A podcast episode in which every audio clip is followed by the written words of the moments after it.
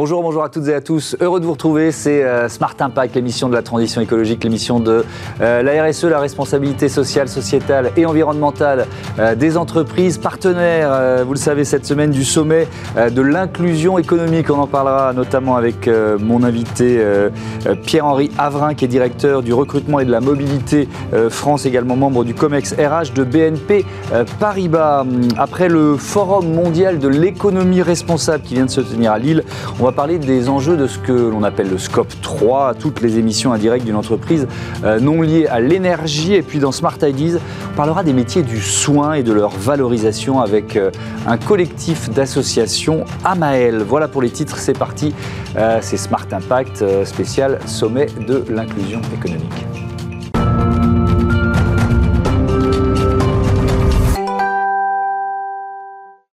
Bonjour Pierre-Henri Avrin, bienvenue. Bonjour Thomas. Euh, vous êtes donc le directeur du recrutement et de la mobilité France, membre du COMEX RH de, BNB Paribas. Ce lundi 29 euh, novembre, c'est le sommet de euh, l'inclusion économique qui est organisé par la Fondation Mosaïque au ministère de l'économie à Bercy. Ça représente quoi un, sommet comme, comme, ça pour vous? Et peut-être aussi le fait qu'il soit symboliquement organisé au ministère?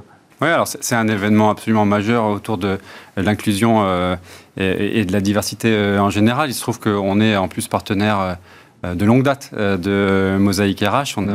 On, depuis plus de dix ans, on avait, on avait travaillé et pris des contacts avec, avec Mosaïque RH sur le projet banlieue de BNP Paribas. Mhm.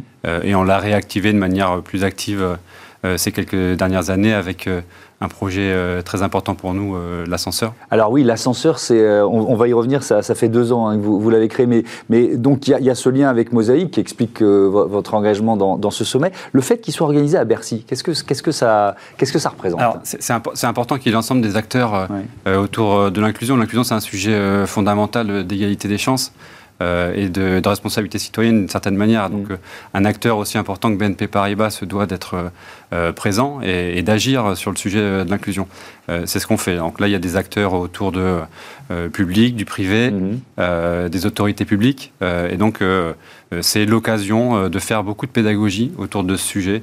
Qui est un sujet d'égalité, un sujet de responsabilité. Mm. voilà, donc, donc on se doit d'être présent, on va être sur des tables rondes, on va, on va accueillir aussi euh, des candidats, montrer l'ensemble des actions qui sont aujourd'hui réalisées par BNP Paribas autour de l'inclusion. Elles sont nombreuses. Oui, on va, en parler évidemment, on va, on va en détailler certaines. Donc je reviens sur l'ascenseur dont vous avez parlé, création 2019, euh, qui héberge 20 euh, associations, qui accompagne 400 000 personnes mm. chaque année. Et parmi ces associations, il y a l'organisateur du sommet, on boucle la boucle, la mosaïque RH. c'est quoi la philosophie de, de cet ascenseur? Alors, c'est un projet absolument phare pour BNP Paribas qui a été lancé il y a euh, comme vous le disiez, euh, à peu près à peu près trois ans. C'est un site, c'est un lieu, euh, c'est un immeuble parisien. Ce sont des locaux BNP Paribas, mmh. dont, BNP Paribas est encore aujourd'hui mécène très très fortement et qui accueille des associations de l'économie sociale et, solidaire, des associations du privé.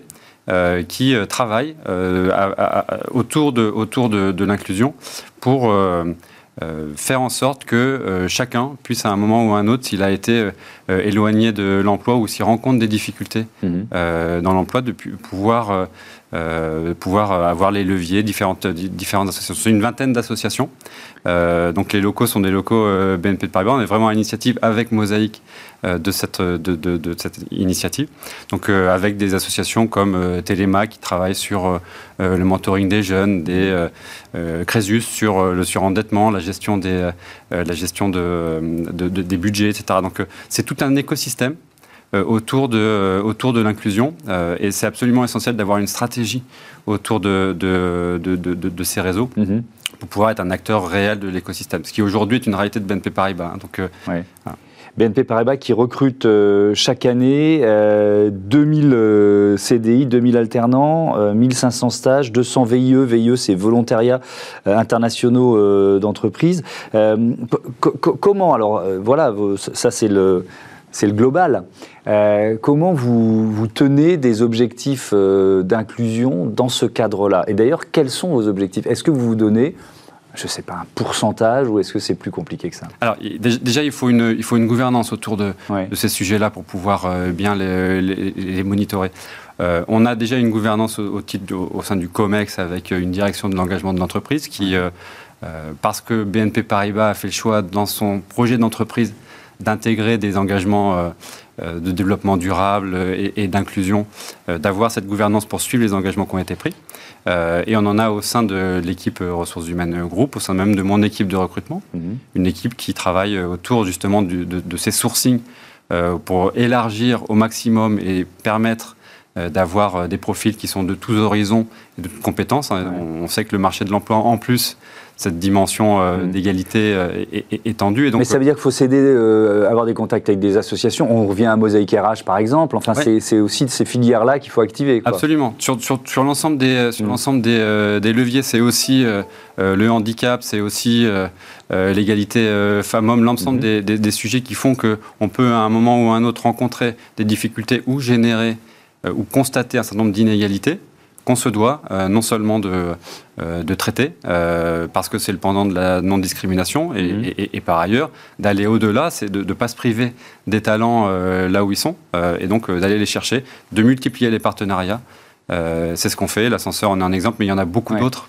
Mais quand on s'occupe des RH, est-ce qu'il faut parfois un peu changer de logiciel, quoi, vous voyez, par rapport à ce qu'on a fait en début de carrière ou par rapport à ce que faisaient ses prédécesseurs euh Alors, il faut toujours, faut toujours se challenger et, être à l'écoute de, ce qui se passe. Mais euh, l'inclusion et l'égalité des chances, ça, c'est quelque chose qui est, euh, qui est très fort chez BNP Paribas depuis un moment et qui, d'une certaine manière, quand on fait du recrutement, est quelque chose qu'on vit de manière centrale. C'est c'est est-ce qu'il faut lutter sociale. vous savez, je vous pose la question parce qu'on a tous des biais. Hmm. Euh, moi, j'en ai hein, dans ma façon de travailler, et donc il faut euh, les identifier pour, euh, pour pouvoir les gommer ou lutter contre ces hmm. biais quand on, ah on, s'occupe de recrutement.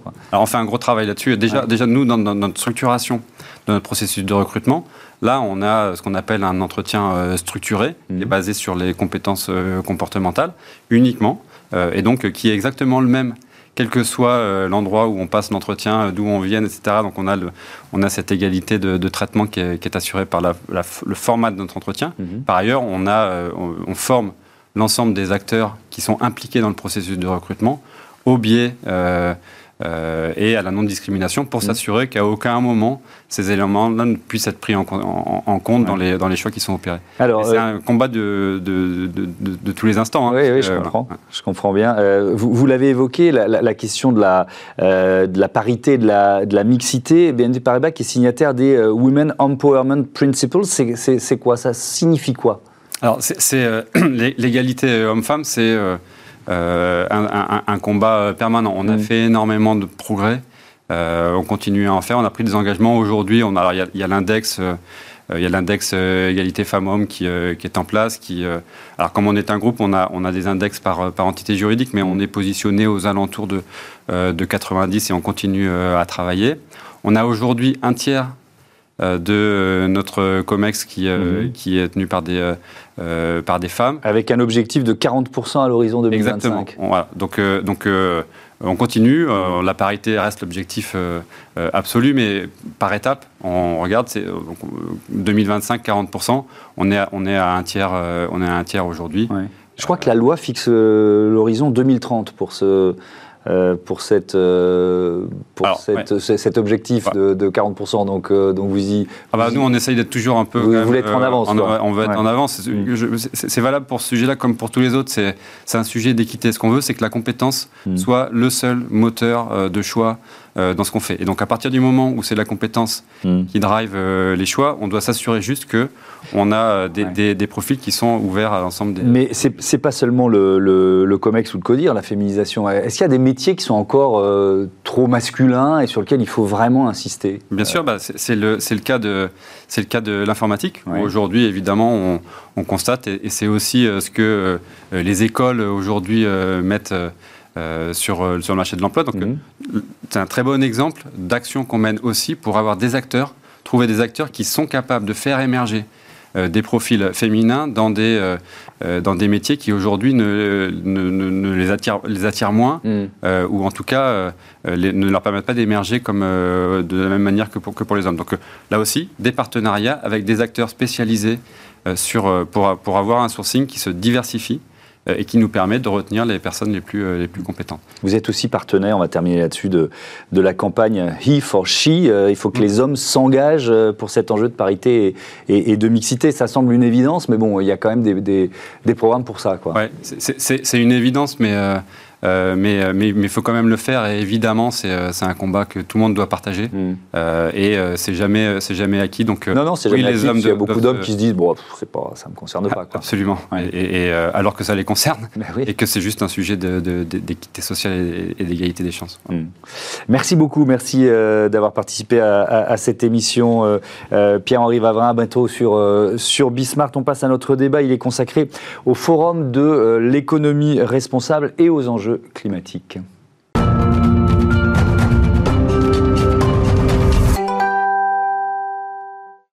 À l'occasion du euh, Forum de, mondial de l'économie responsable, euh, on se pose la question de, des contributions des entreprises dans euh, ce combat pour le climat avancé sur le scope 3. Voilà notre thème bien précis et je vous présente mes invités. Esther Finidori, bonjour. Bonjour. Bienvenue, vous êtes directrice environnement chez Schneider Electric et puis avec nous en visioconférence Jean-Pierre Letarte qui est président du Forum mondial de l'économie responsable. Justement, bonjour. Il, se tient, il s'est tenu du 22 au 24 novembre à, à Lille. C'est quoi le principe de ce forum? Ah bah, ce principe de forum, il a été créé il y a 15 ans, donc c'est pas hier, hein, euh, par le réseau Alliance, qui lui-même a été créé il y a 25 ans sur l'impact des entreprises sur leur territoire, sur l'environnement, euh, sur l'économie et le social. Et donc, vous voyez que c'était très en avance. Et euh, au fond, ce forum veut réunir des experts de France, internationaux, des chefs d'entreprise, des acteurs pour parler justement de l'économie responsable et pour, euh, je dire, dans un premier temps, ça a été une sensibilisation à des acteurs euh, économiques et sociaux sur l'importance des questions de RSE. Euh, Aujourd'hui, on est passé de la sensibilisation à la mise en œuvre, aux actions, aux méthodes pour effectivement euh, transformer nos modèles opératoires pour avoir une économie plus solidaire et plus responsable. Hmm.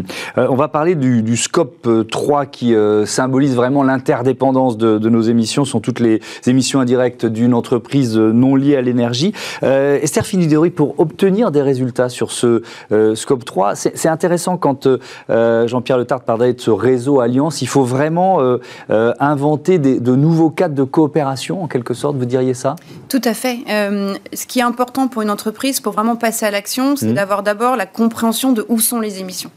Euh, et la, réalité des chaînes industrielles, c'est qu'une grosse partie des émissions sont en amont des chaînes de valeur, chez les fournisseurs, les fournisseurs des fournisseurs, etc., jusqu'à l'extraction euh, des minerais euh, qui alimentent l'économie. donc une entreprise doit comprendre ses ordres de grandeur, où sont les émissions, et ensuite doit collaborer avec ses fournisseurs pour arriver à réduire ces fameuses émissions scope 3 indirectes dans sa chaîne de valeur pour ensuite bah, décarboner l'économie et aussi avoir des chaînes de valeur plus résilientes pour un futur euh, bas, hmm. carbone. Euh, la technologie, c'est pas le seul levier, mais c'est un des leviers, euh, et, c'est aussi l'un des rôles et des, métiers de Schneider Electric. oui, bien de, sûr. De, proposer ces solutions technologiques. Quoi. Alors, je pense que nous, on joue sur, sur deux fronts. le premier, c'est l'accélération du digital au service de la transition énergétique. Hmm. On voit, et je pense que M. Le Trat pour nous en parler très très bien, on a un réel besoin d'accélération de la mesure. Et le digital est un, un, un, un outil qui va nous permettre d'avoir cette mesure et cette information qui passe le long de la chaîne de valeur. Euh, et donc le digital au service de la transition énergétique, c'est absolument indispensable pour accélérer l'action. Mmh. Et ensuite, évidemment, Schneider Electric fournit des technologies qui permettent de décarboner les activités industrielles, les bâtiments. Et à ce titre, on travaille avec nos fournisseurs pour les aider à réduire leurs émissions de CO2. Mmh. Euh, Jean-Pierre Le Tarte, effectivement, sur cette, euh, cet outil numérique, à quel point il vous semble important? Alors, il est très important et, en même temps paradoxal d'ailleurs, hein, parce, bah parce qu'il y a la pollution numérique aussi. Euh, le numérique est consommateur d'énergie, bah hein, euh, beaucoup, hein, euh, mais comme d'ailleurs la production est consommateur d'énergie. Donc aujourd'hui, on doit gérer le paradoxe de être plus économe en termes d'énergie et avoir une énergie plus verte et en même temps développer des technologies. C'est là où l'innovation est clé. Et une entreprise comme Schneider, qui est partenaire euh, du World Forum depuis de nombreuses années, est un exemple même de cette innovation justement au service à la fois du développement des technologies et en même temps euh, d'une économie, euh, d'une énergie plus responsable, j'allais dire. Donc voilà, et ça c'est très important parce qu'au fond aujourd'hui, on voit bien que la question, c'est euh, comment je fais. C'est plus pourquoi je dois le faire, c'est comment je le fais. Et le comment bah, dépend des méthodes. Donc la méthode est très importante, de la technologie et de l'innovation. Et après, il faudra, et en même temps, pardon, euh, et sur la suite, il faut pouvoir mesurer. Vous évoquiez tout à l'heure la mesure. Effectivement, c'est clé qu'aujourd'hui, euh, cette transformation euh, menée par des nouvelles méthodologies, par de l'innovation, doit pouvoir être mesurée pour effectivement arriver à une neutralité carbone dans les années qui viennent. Hmm. Euh, ce, forum, euh, Jean-Pierre Le c'est dont vous l'avez dit, la 15e édition, 5000 participants en moyenne chaque année, 1165 intervenants internationaux. C'est quoi l'objectif, Jean-Pierre Le C'est de partager les bonnes pratiques, notamment? Alors, c'est inspirer, d'abord, apporter donc euh, des réflexions, une vision, c'est effectivement échanger les bonnes pratiques mmh. et donner de l'expertise pour mettre en œuvre. Et ça, euh, tout acteur confondu, le monde économique, euh, le monde politique aussi. Hier, on avait les représentants des collectivités locales qui lancent aussi, qui ont aussi le programme de décarbonation, le monde universitaire et, et français et international. Vous voyez, c'est le cette espèce de grand travail collectif. Vous évoquiez tout à l'heure la nécessité du collectif, euh, ce travail collectif, parce que la résolution de cette question du climat ne se fera pas chacun dans son coin, bien évidemment. Quand on parle du scope 3, c'est l'évidence même. Et donc, il faut travailler en collaboration. Donc, on a, dans notre région, par exemple, développé des collaborations euh, avec la, métropole européenne de Lille, mais aussi avec la région, qui a lancé euh, son programme REF 3 il y a plusieurs années, qui est un programme collectif, effectivement, de décarbonation. Euh, Esther Finidori, vous allez participer à, voilà, vous êtes partenaire de ce, forum. Euh, vous allez faire quoi? Présenter la, la, démarche, la démarche zéro carbone de, de, de Schneider Electric? Euh, Oui, entre autres, je vais participer à un panel où l'accent sera mis en particulier sur comment est-ce qu'on génère de l'engagement dans les chaînes de valeur. et je vais demain partager comment est-ce que Schneider travaille avec ses fournisseurs. On a mhm. ciblé nos 1000 plus gros fournisseurs qui sont, représentent une part significative de nos émissions et comment, avec eux, on travaille pour réduire leurs propres émissions opérationnelles et pour qu'ensuite, à leur tour, eux-mêmes puissent se tourner vers leurs fournisseurs et réduire leurs émissions. Et, je pense que là, la, posture euh, est très importante. Ce qu'on demande à nos 1000 fournisseurs, c'est vraiment de prendre le climat et de le mettre au cœur de leur stratégie. C'est-à-dire euh, ne pas être dans une relation bilatérale, derrière des portes fermées, fournisseurs-clients, mais bien d'intégrer le climat dans leur stratégie, de le publier, à disposition de toutes leurs parties prenantes, tous leurs clients, pas uniquement Schneider Electric, pour être sûr qu'on génère cet engagement écosystémique et qu'il puisse ensuite mmh. euh, impacter la chaîne de valeur. Et, donc c'est ce genre d'initiative qui grossit, hein, qui apparaît euh, euh, dans, de nombreuses industries aujourd'hui et, qui permet de passer à l'échelle euh, et, de sortir de discussions bilatérales qui sont évidemment importantes pour co-innover, mais aussi générer de l'engagement de manière plus large avec euh, beaucoup d'acteurs. Oui, il y a un effet euh, domino positif que, vous cherchez à engager, sauf que ça peut prendre du temps. donc, vous voyez, dans la relation que vous avez avec vos fournisseurs ou que vos fournisseurs ont avec leurs fournisseurs, à quel point vous mettez la pression, à quel point vous accompagnez, à quel point vous laissez le temps? Alors, euh, euh, il y a des choses qui peuvent être faites tout de suite, très rapidement, mhm. sur notre, euh, nos propres opérations industrielles. Et on est implanté dans, dans, plus de 50 pays dans le monde en termes d'activité industrielle. On a réduit nos émissions opérationnelles de 60% en trois ans. Les 40% restants sont plus difficiles. C'est souvent comme ça. Mais, mais, donc il y, a un levier rapide à Il y a des leviers rapides, des mm. technologies sont disponibles euh, et certaines actions sont vraiment à portée de main.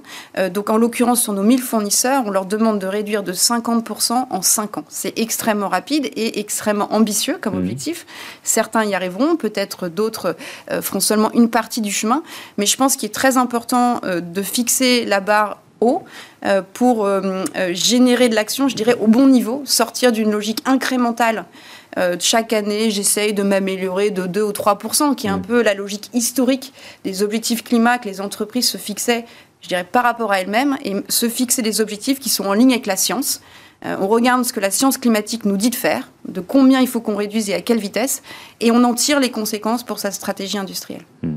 Euh, Jean-Pierre Le Tartre, je, reviens vers vous sur cette, cette idée, cette stratégie qui est celle de, Schneider Electric. Euh, est-ce qu'elle est mise en place par de plus en plus de grands groupes aujourd'hui? Oui, la réponse est oui. Aujourd'hui, les grands groupes, euh, et Schneider est un exemple, hein, a été sûrement pionnier, mais beaucoup d'autres grandes entreprises aujourd'hui euh, sont sur ce même chemin. Euh, le monde de la finance aussi. Hein. Vous savez qu'aujourd'hui, euh, beaucoup de fonds euh, n'ouvrent les dossiers d'entreprises potentiellement à financer que si elles ont mis en place un processus de décarbonation. Donc oui, aujourd'hui, ça se met en place. Il faut aller vite parce que l'horloge tourne. Hein. L'horloge du climat et du risque climatique fait de plus en plus de bruit. Et la question aujourd'hui, et d'ailleurs les grands groupes sont concernés aussi, c'est comment j'aide le tissu de PME. Alors, euh, les fournisseurs des grands groupes, et Schneider le fait, aident leurs fournisseurs de taille plus réduite à, à, à, se mettre dans ce process, mais il y a tous les autres. Et là-dessus, il y a un effort à faire. Nous, on s'engage aussi euh, auprès de ce tissu de PME, euh, d'entreprises plus petites, parce que l'enjeu, c'est qu'il faut aller vite et il faut massifier ce qu'on fait. Et donc, il faut aussi que l'ensemble du tissu industriel économique, quelle que soit sa taille, puisse euh, effectivement développer cette transformation. Il y, a, un levier dont on n'a pas encore parlé qui me semble important, c'est euh, celui des achats responsables. Jean-Pierre Le Tartre, euh, c'est aussi l'un des objectifs de, votre réseau, du réseau Alliance qui organise ce, forum mondial de l'économie responsable, c'est justement créer des, des, communautés autour de cette idée, de cet objectif même d'achat responsable Bien sûr, bien sûr. Depuis d'ailleurs euh, plusieurs années, hein, euh, je tiens à le rappeler. Effectivement, euh, et on valorise aussi ce type d'action, comme par exemple, on remettra au cours de ce forum ce qu'on appelle les pépites de l'économie responsable, où on, valorise les entreprises qui se sont engagées dans ce type de, de, et notamment d'achat responsable. ces, ces expériences, on, a au cours du forum des exemples aussi hein, qui sont présentés, puisque on a beaucoup d'ateliers euh, euh, par secteur d'activité ou par fonction dans l'entreprise, où justement on évoque comment on peut euh, multiplier et aussi connecter l'ensemble de ces initiatives. Cette notion d'achat responsable, vous, insistez évidemment dessus aussi? Très très important. Et alors là, le, témoignage que je peux faire, c'est qu'on voit une énorme accélération, je dirais, depuis euh, un ou deux ans mhm. euh, sur, cette logique. Euh, je peux prendre maintenant l'angle de Schneider en tant que fournisseur. On a de plus en plus des clients qui viennent vers nous en nous demandant donnez-moi l'impact environnemental de votre produit combien de CO2 pour cette offre mmh. euh, et démontrez-moi qu'elle est meilleure et que vous avez réussi à réduire et je veux voir l'impact concret de votre programme euh, d'entreprise sur ce que je vous achète. Mmh. Et ça, c'est une dynamique qui est extrêmement intéressante parce que ça veut dire que les entreprises vont évidemment réduire leurs émissions de CO2, mais aussi s'outiller pour la mesure, pour démontrer les bénéfices environnementaux qu'elles peuvent apporter à leurs clients. Et là, je pense que quand on arrive à faire ce passage euh, de l'entreprise à la performance de l'offre, du point de vue de l'environnement, on on, libère un frein, en fait, hein, qui était un frein historique sur l'action, qui est que la capacité à démontrer les bénéfices environnementaux génèrent ensuite de l'envie d'achat, mhm. génèrent de la valeur en fait, aussi simplement que ça, euh, dans la chaîne de valeur, et, permet de débloquer l'action, y compris sur euh, des, investissements qui sont plus lourds, des matières plus durables mais parfois plus chères, etc. Donc c'est une thématique qui accélère euh, de manière extrêmement forte ces, je dirais, une ou deux dernières années. Merci beaucoup, merci à, tous les deux d'être venus présenter ce forum mondial de l'économie responsable. On passe à Smart IDs, on va parler des métiers du soins qu'il faut valoriser. Smart Ideas avec BNP Paribas. Découvrez des entreprises à impact positif.